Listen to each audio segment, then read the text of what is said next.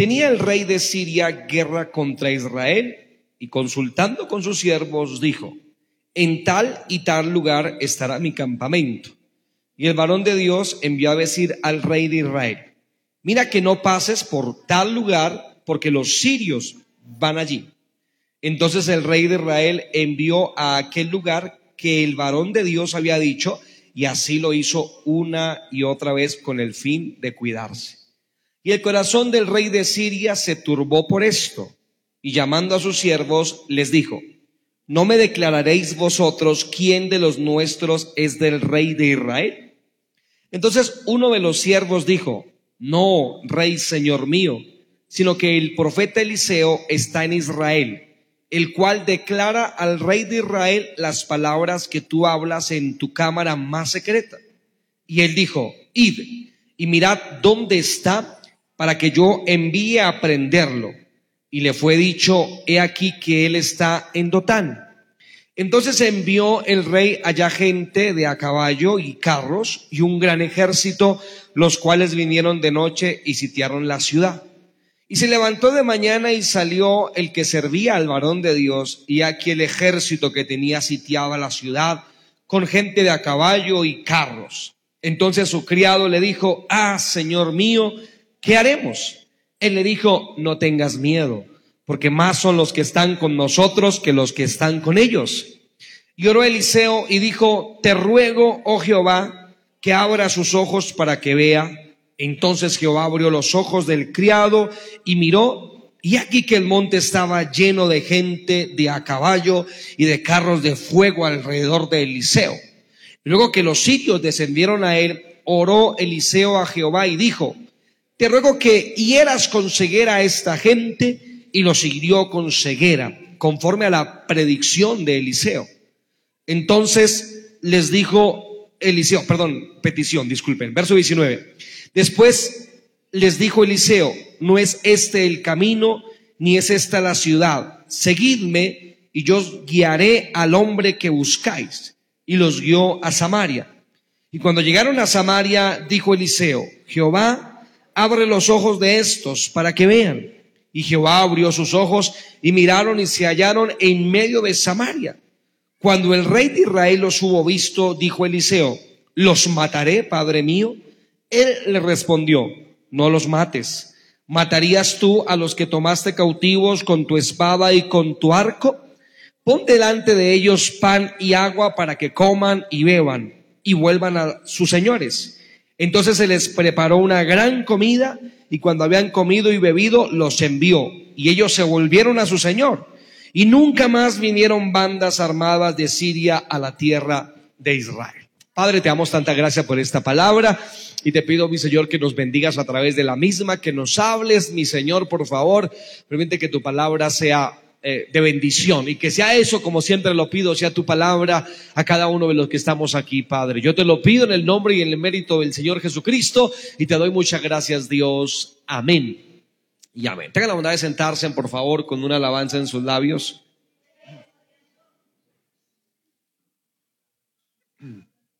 Bien, mis hermanos, en esta noche quiero hablar, creo brevemente, bajo el tema visión espiritual, visión espiritual. Y para empezar, quiero decir que creo yo que es muy importante eh, hoy en día tener esa capacidad de ver un poco de todo lo que Dios ve eh, en nuestra vida. Y creo que la, escena que nos presenta la Biblia es muy diciente. Allí tenemos eh, mucho de qué hablar en cuanto a visión se refiere. Pero cuando yo me estoy refiriendo a visión, no me estoy refiriendo a esta, a esta forma de acuñar la palabra la capacidad de adelantarse a los hechos. Eh, me refiero que a veces decimos aquel hombre es visionario, refiriéndonos a que esa, esa persona es capaz de anticipar, ¿verdad? El tiempo y el espacio y ver lo que podría venir. O también decimos este hombre es visionario en el sentido de que tiene metas prominentes, de que tiene eh, lugares a donde llegar, experiencias a que tomar. Estas personas que son pujantes, briosas. Ojalá fuéramos así, ¿verdad que sí? ¿A cuánto le gustaría ser así? Bueno, en Dios lo podemos hacer. Y la Biblia habla de, de triunfos y de victorias. Y como alguien dijo algún día, queréis ver grandes cosas de Dios, emprended grandes cosas para Dios. Así que esto de ser pujante, brioso, deberíamos tenerlo. Yo realmente le oro al Señor y le estoy orando, Señor, ayúdame, eh, porque pasa el tiempo y uno como que deja esos brillos espirituales, pero hay que volver a aprenderlos y hay que bregar a, encumbrarnos, ¿no? A ser capaces de tener fe, de creer, de avanzar. Pero bueno, de, de esa visión no quiero hablar esta noche. Más bien, más bien quiero hablar de la visión como la capacidad de ver en un sentido amplio de la palabra todas las cosas. Me refiero eh, a aquella visión que, número uno, provee discernimiento, a capaces de entrever las cosas, que también es importante, ¿no? Es decir, que usted tiene que anticiparse y ser un hombre visionario, pero en otro, en otro sentido de la expresión, deberíamos ser hombres y mujeres llenos del discernimiento espiritual, ¿no? De poder entrever, de ver aquello que a simple vista no podemos ver. Recuerdo simplemente para eh, eh, ilustrar un poco lo que estoy diciendo, que hace tiempo, eh, justamente en la iglesia de mi querido padre, allá arriba en, Acapulco, recuerdo que un caballero de, de algún país de Latinoamérica vino a la iglesia eh, para decir que era un evangelista y que eh, si le permitíamos hacer una campaña ahí dentro, lo, lo, cual hubiera sido maravilloso, ya que la iglesia estaba empezando y demás, pero mientras hablaba con él, de alguna forma tuve una convicción en mi corazón, creo que fue el Señor en su bondad y en su misericordia, que me hizo hacerle unas preguntas y al final eh, le dije cosas como, eh, usted tiene un problema moral eh, con su esposo, usted tiene un problema, usted viene huyendo de los problemas que tiene con ella y así no va a haber resultados de parte de Dios. Y me encontré diciéndole un poco cosas que sentí que era el Espíritu Santo que realmente estaba de alguna forma redarguyendo a este hombre. A eso me refiero, ¿no? A que podamos con la ayuda del Señor ver aquello que Dios sí está viendo y que nosotros a veces somos incapaces, ¿no? Hace años recuerdo que estábamos evangelizando cuando yo estaba en San Miguel de Sema con el pastor vecino, no era tan vecino, realmente desde donde yo estaba caminando a donde él estaba, eran como unas cinco o seis horas. Pero a veces nos juntábamos para evangelizar juntos y estábamos evangelizando en una vereda llamada Torres, recuerdo tanto. Y, yo, y golpeamos en una casa de una pequeña finca, abrió la puerta una muchacha con dos niños. Yo empecé a hablarle, tomé la vocería, empecé a predicarle el evangelio. Y mientras le predicaba, el pastor que estaba a mi lado me ha interrumpido y le ha dicho a esta mujer, usted tiene un grave problema, ¿verdad? Y empezó el Espíritu Santo a darle palabra a este pastor. Y empezó a revelarle una serie de cosas que ella estaba viviendo. Y ella empezó a llorar y a quebrantarse. Gloria al nombre de Jesús. Y entendí que más allá de las palabras que uno pueda decir, qué importante es tener este discernimiento espiritual. ¿No lo creen ustedes, queridos hermanos? Qué, qué importante que tuviéramos ese poder, esa llenura, esa capacidad. Hace años también evangelizando justamente allá arriba en un barrio que se llama Compostela, iba yo con un hermano también de dos en dos evangelizando. El nombre del hermano, recuerdo, Albeiro, él, recuerdo, íbamos tocando puertas y recuerdo que eh, abrió, eh, me abrió una señora, yo siempre tomo la vocería y empiezo a predicarle. Y cuando empecé a hablarle, ella empezó a gritarme palabras soeces, me insultó, me dijo de todo tipo de cosas. Y mientras me decía todo esto, eh, el hermano que venía a mi lado, sin, más ni más ni mediar palabras, se le vino encima y le puso la mano y le dijo, en el nombre de Jesús, todo mundo sal fuera. Ahí en el evangelismo. Yo estaba hablando y de repente quedé arrumado en una esquina mientras este estaba hablando y cuando dijo así, ¡pa! Se desplomó aquella mujer, cayó el poder de Dios, porque el nombre de Jesús tiene poder y tiene autoridad. Y hay poder en el nombre de Jesús. Ese Jesús que está aquí en esta noche tiene poder. ¿Cuántos de ustedes lo pueden creer? Puede, puede liberar a una persona atada. Y, y yo quedé ahí, yo era el que estaba hablando, y ella cayó, y luego yo le di la mano, se colocó de pie, estaba como rara, gloria a Dios, y le dije, bueno, le estaba diciendo, Cristo la ama, y le seguía hablando, y ahora sí me prestó atención, gloria a Dios para siempre. Lo que me estoy refiriendo es que qué importante que tengamos ese poder que el Señor nos ayude a todos, ¿verdad? Levante la mano el que, el que necesita ese poder y esa ayuda de Dios. De verdad que la necesitamos, ¿no? En nuestras familias, en nuestros hogares. Cuando nuestros hijos llegan con problemas, cuando vemos una persona que no, no conocemos, pero que el Señor nos muestra algo de esa persona, un poco de esa revelación, un poco de esa visión, necesitamos. Lamentablemente la iglesia lo ha perdido bastante. Y me incluyo allí. Creo que lo hemos perdido, creo, creo que hemos fallado bastantes veces. Creo que no estamos logrando hacerlo.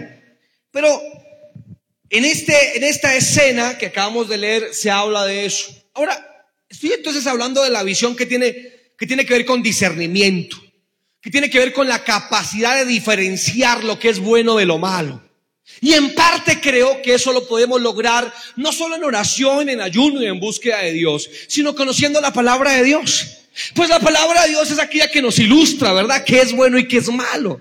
Es el filtro, es el colador por el cual podemos colar todo aquello que no es cierto.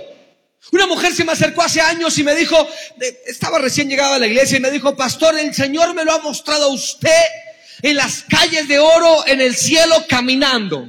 Disculpen que yo diga esto, con todo respeto que ustedes me merecen y que ella me merecía, se los cuento. Yo le dije, querida hermana, gracias, pero con todo respeto la Biblia ya me lo dice. Pues eso es una promesa del libro de Apocalipsis, ¿verdad? Lo que quiero decirte es que no te dejes deslumbrar por supuestos asuntos que no son de Dios.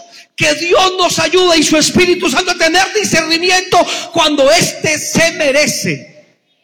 ¿Cuántos chicos de iglesias han sido, eh, digamos, seducidos por chicas que no les convienen o viceversa, verdad? Y ahora les vemos inconversos, descarriados, apartados de la fe. ¿Cuántos se han robado de iglesias de sana doctrina? Una mujer, hace, hace años cuando estaba en el seminario, tuve que hacer una exposición sobre el, ah, sobre, hay una secta que pulula en estos días, que es esta secta de ah, el judío mesianismo.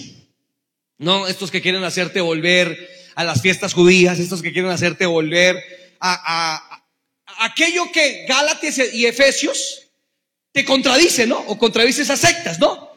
Habiendo estado en la gracia, ahora vas a volver a esclavizarte en los rudimentos de la ley que no sirven para salvarte, decía Pablo. Has caído de la gracia, ya no te quieres justificar por la fe, sino por tus obras.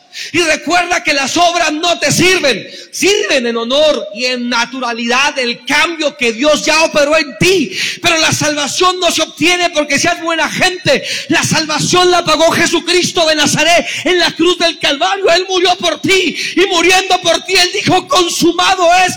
Jesús hizo todo lo que tenía que hacer para salvarte. Ahora las obras encuentran su lugar posterior a la salvación. Es decir, no somos santos para ser salvos, somos santos porque hemos sido salvados. Nadie puede ser santo sin haberse salvado. Es como tratar de santificar a un inconverso. Esto no es posible. Pero haciendo este trabajo, fui a un par de iglesias de estas, me atreví. Y fui, yo dije, quiero hablar con el pastor, quiero saber qué es lo que creen. Había una mujer cuando volvieron a una iglesia de estas al norte de Bogotá. Me atendió y le dije, yo soy fulano de tal, estoy en el tal seminario. Si usted me lo permite, quiero hacer unas preguntas. Dijo, sí, siga. Y he entrado y me he sentado con ella. Y en la conversación, en la entrevista, no quise entrar en contienda, aunque sí traté de hacer una que otra pregunta capciosa. Pero recuerdo de entre todo lo que me dijo, especialmente una cosa. Ella dijo, yo estuve 15 años en una iglesia cristiana 15 años en una iglesia evangélica y luego ella, añadió y dijo, pero ahora he conocido la verdad. Yo dije, wow, 15 años en los bancos de una congregación y no fue capaz de nutrirse de la palabra para haber podido responder contundentemente a una secta. Como algunos no lo tienen, ¿verdad? Y terminan creyendo cosas extrañas. ¿Cómo necesitamos discernimiento? Para lo que ves, para lo que escuchas, para lo que pulula en YouTube e en Internet, para lo que consumes o dejas de consumir. Necesitas discernimiento por Dios Santo. Dile al que está a tu lado, tú necesitas discernimiento.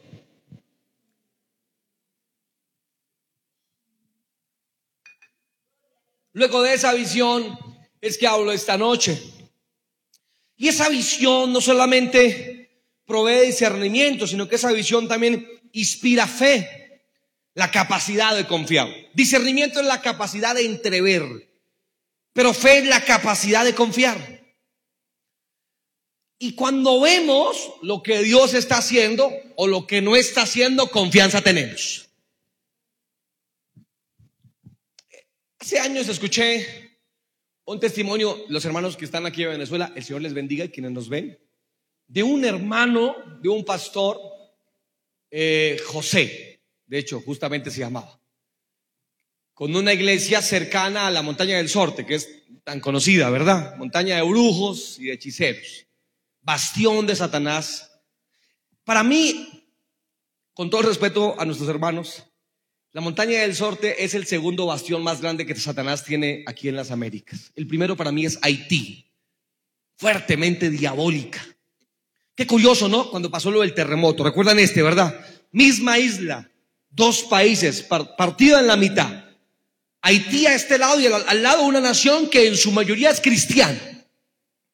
El terremoto sacude la mitad de la isla, justamente Haití, en donde son tan dados a la hechicería y a la brujería.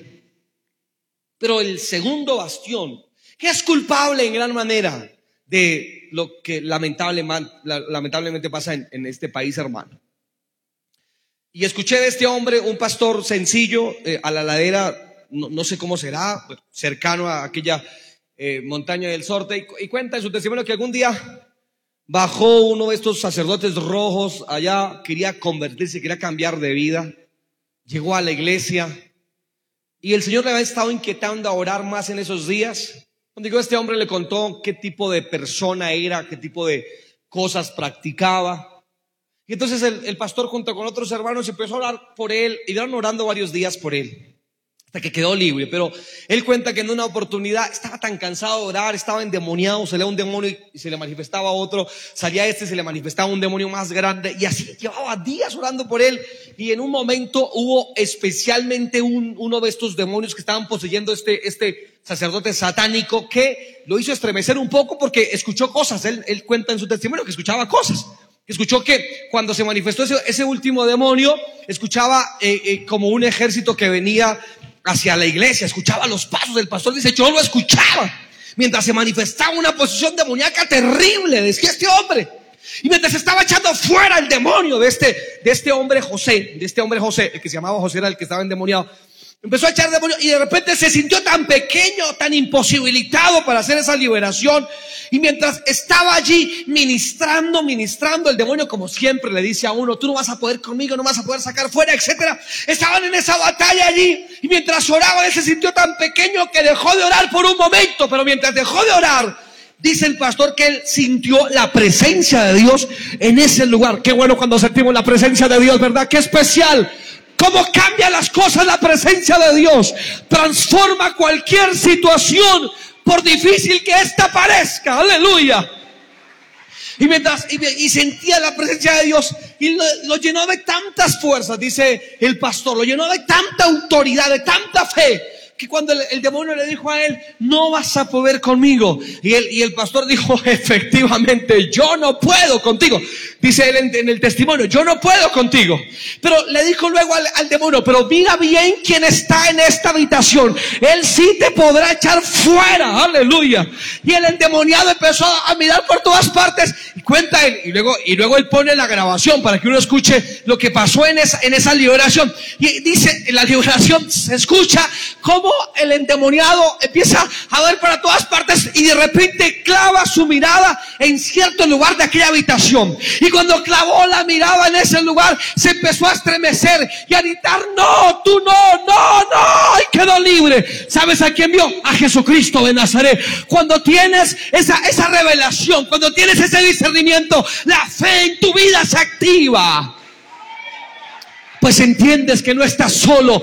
Dios está contigo. Si le vas a aplaudir, apláudele fuerte, por favor.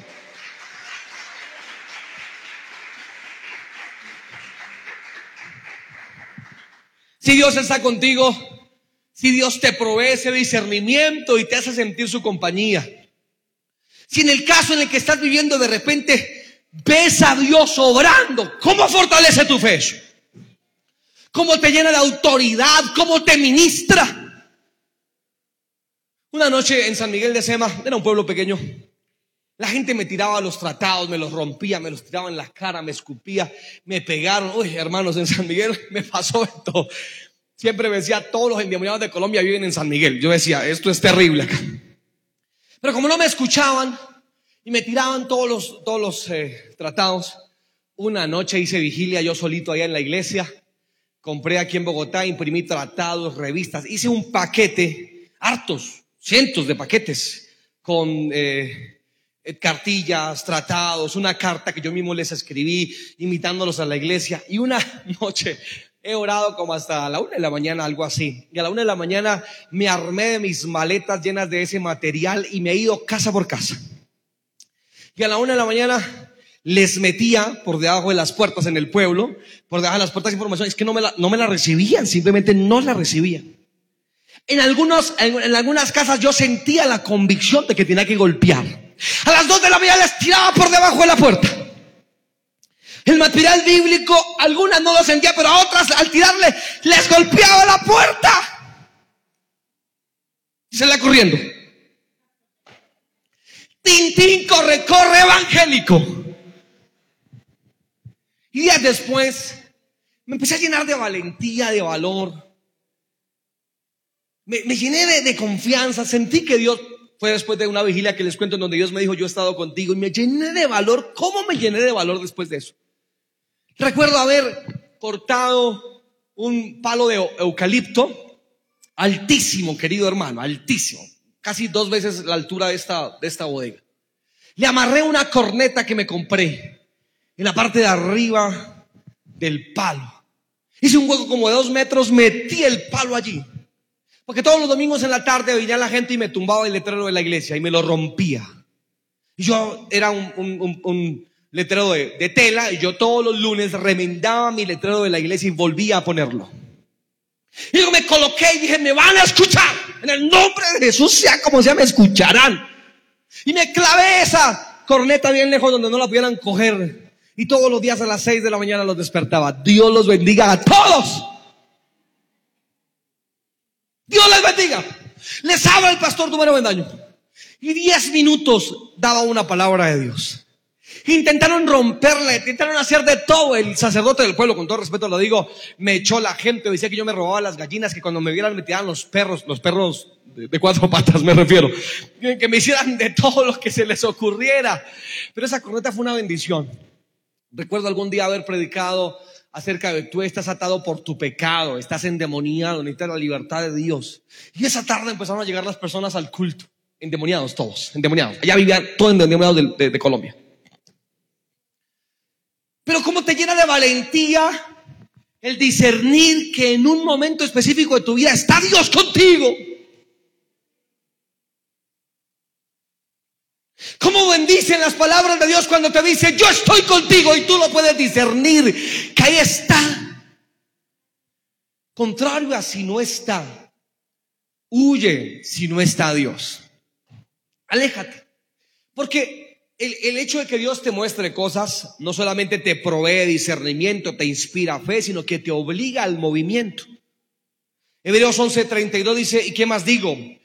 Porque el tiempo me faltaría contando de Gedeón, de Barak, de Sansón, de Jefté, de David, así como de Samuel y de los profetas que por fe conquistaron reinos, hicieron justicia, alcanzaron promesas, taparon bocas de leones, apagaron fuegos impetuosos, evitaron filo de espada, sacaron fuerzas de debilidad, se hicieron fuertes en batalla. Escucha, esa, palabra especialmente me, me, gusta.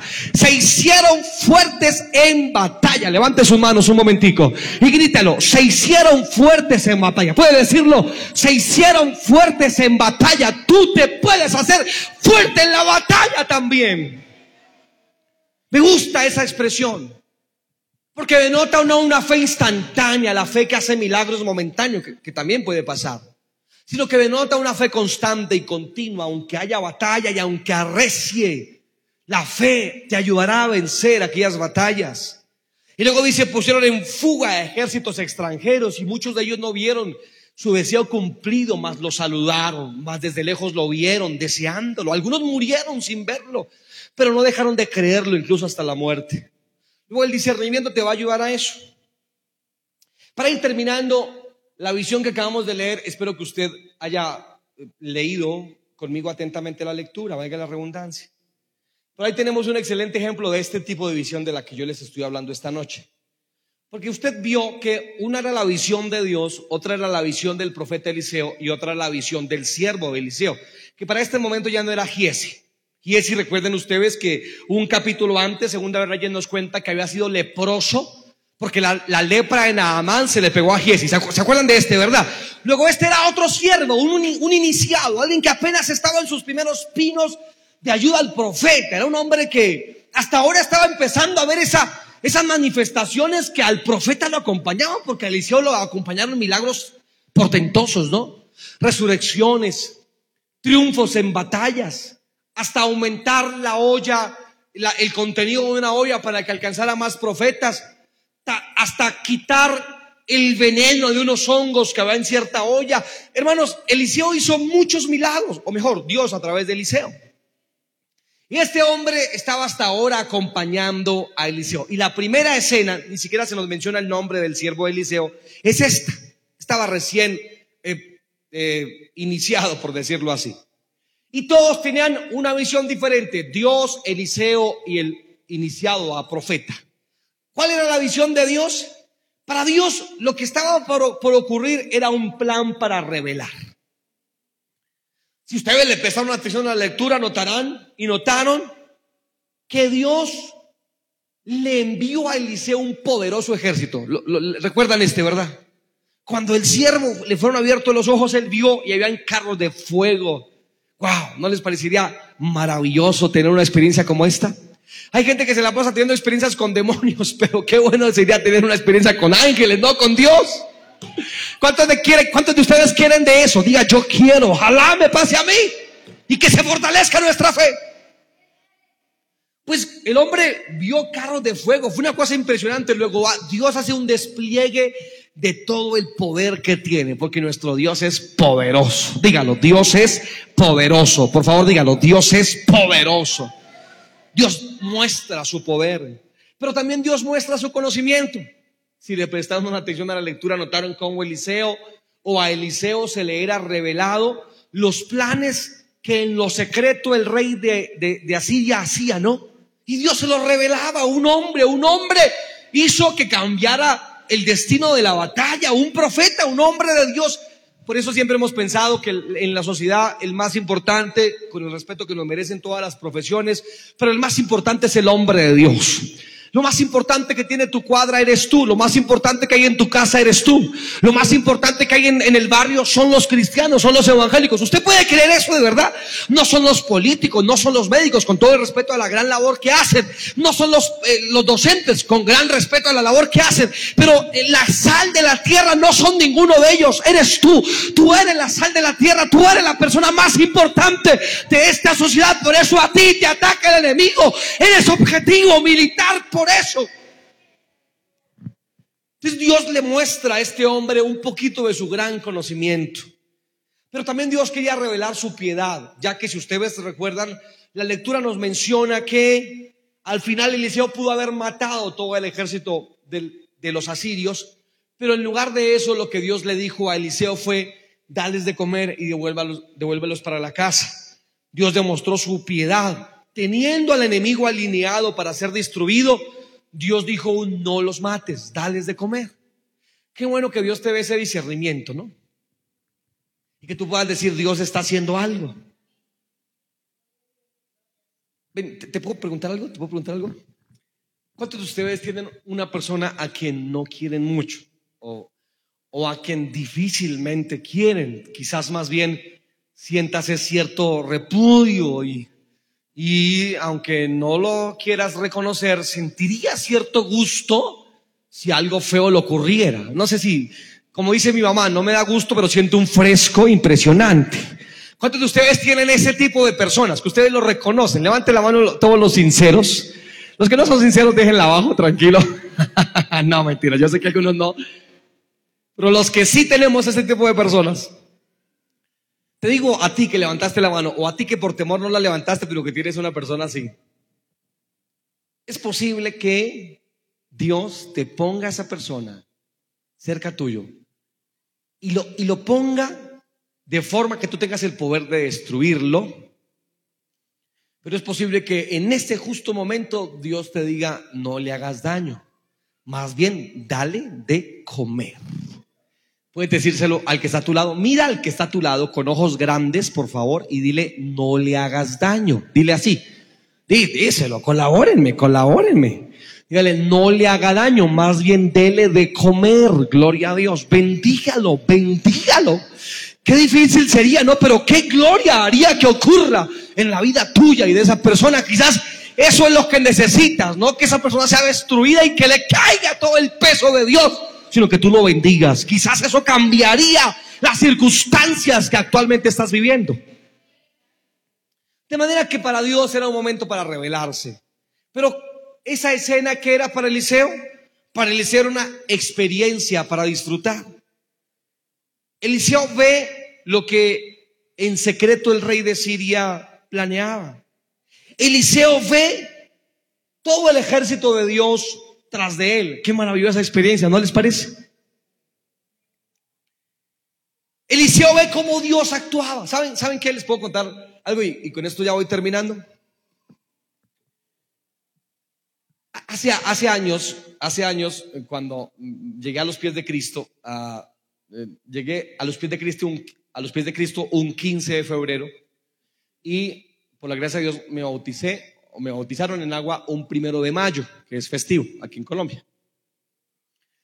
Recuerdo que el último día de enero, febrero, marzo, ah, de abril, el último día de abril, era un domingo y el primero de mayo era un lunes. Así que el domingo, eh, con dos muchachos más de la iglesia, nos fuimos a celebrar un cumpleaños eh, de una chica de la iglesia. Entonces fuimos y le dimos serenata, era como nueva, entonces era como para ayudarle a firmar su fe.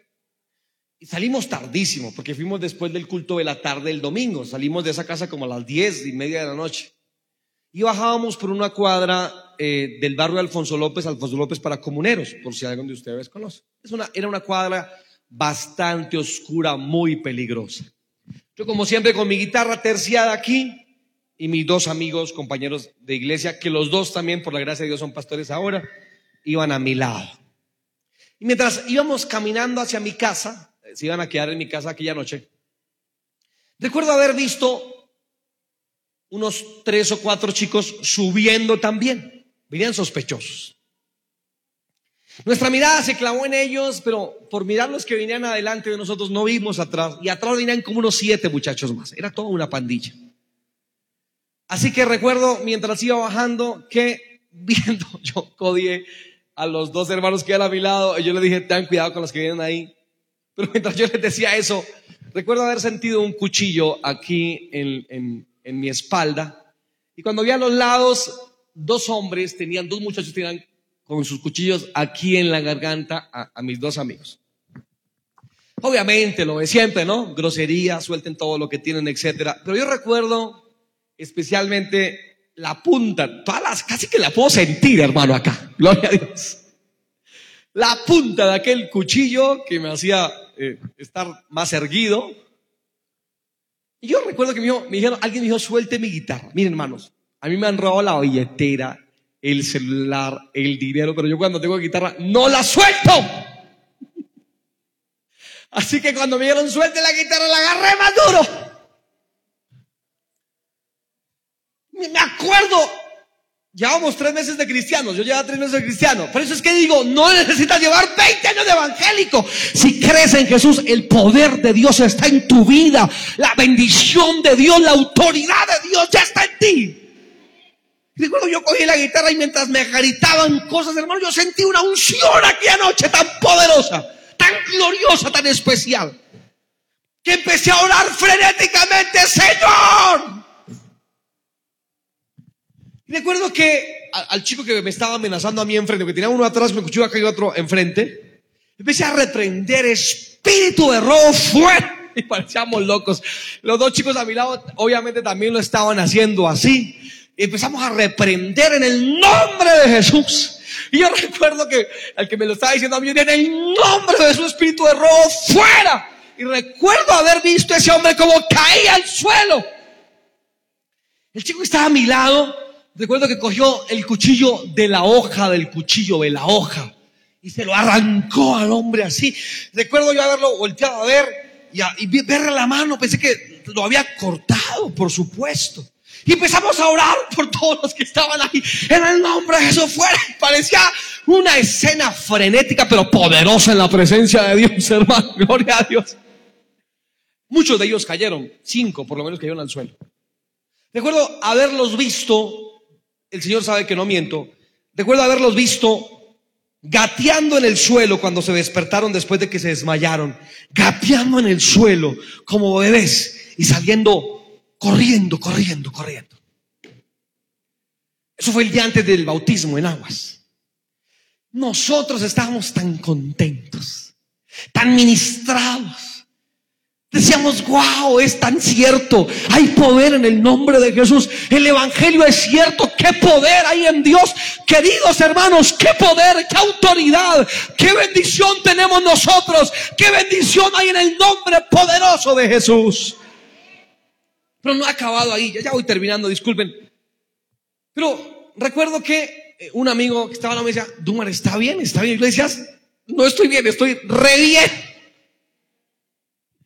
Seguro que está bien. Le decía, sí, sí estoy bien, porque estoy bendecido, estoy bien.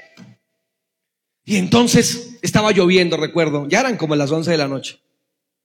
Iba caminando para la casa, metí la mano, estaba con saco y corbata, venía de la iglesia, metí la mano acá, me sentí mojado, metí y he sacado la mano ensangrentada. Toda estaba llena de sangre. Aquí está mi papá que no me deja mentir. Toda la mano llena de sangre. Yo dije, ¿qué pasó? Me limpié así, no dije nada. No dije nada. Yo me sentía bien. Así que llegué a la casa, saludamos. Yo le dije, espera un momentico, entré a mi cuarto, me quité la chaqueta, desabotoné mi camisa, debajo de la camisa tenía un, ah, esqueleto pegado al cuerpo. Y cuando yo me lo quité, lo he levantado. Todo estaba ensangrentado, rojo, rojo, rojo. Podía escurrir la sangre, literalmente, de verdad, así fue. Lo impresionante es que habían tres agujeros grandes en, la en el esqueleto. Luego levanté la camisa, en la camisa los tres agujeros, agujeros grandes, igual en el saco. Cuando estaba en eso entró mi amigo y gritó, ¿qué le pasó? Y dije, no, no tengo nada. Y él me dijo, por eso le preguntaba que si estaba bien, porque yo vi cómo usted le hacían así por detrás. Recuerdo tenía un rasguño por acá, pero la evidencia de los tres orificios del cuchillo entrando. Estaban ahí, la sangre estaba. Pero yo tenía mi piel limpia, que lo diga aquí mi papá que está aquí, que eh, esa noche él vio eso. Te digo que Dios es poderoso. Y si está contigo tú y Dios son mayoría, no importa el que venga contra ti, si por un camino vienen por siete huirán, caerán mil y diez mil a tu lado, mas a ti no llegarán. Y necesitas cada vez más ver la obra de Dios en tu vida. Pues ha actuado más de lo que tú piensas. ¿Qué tal si inclinas tu rostro, por favor, un momento?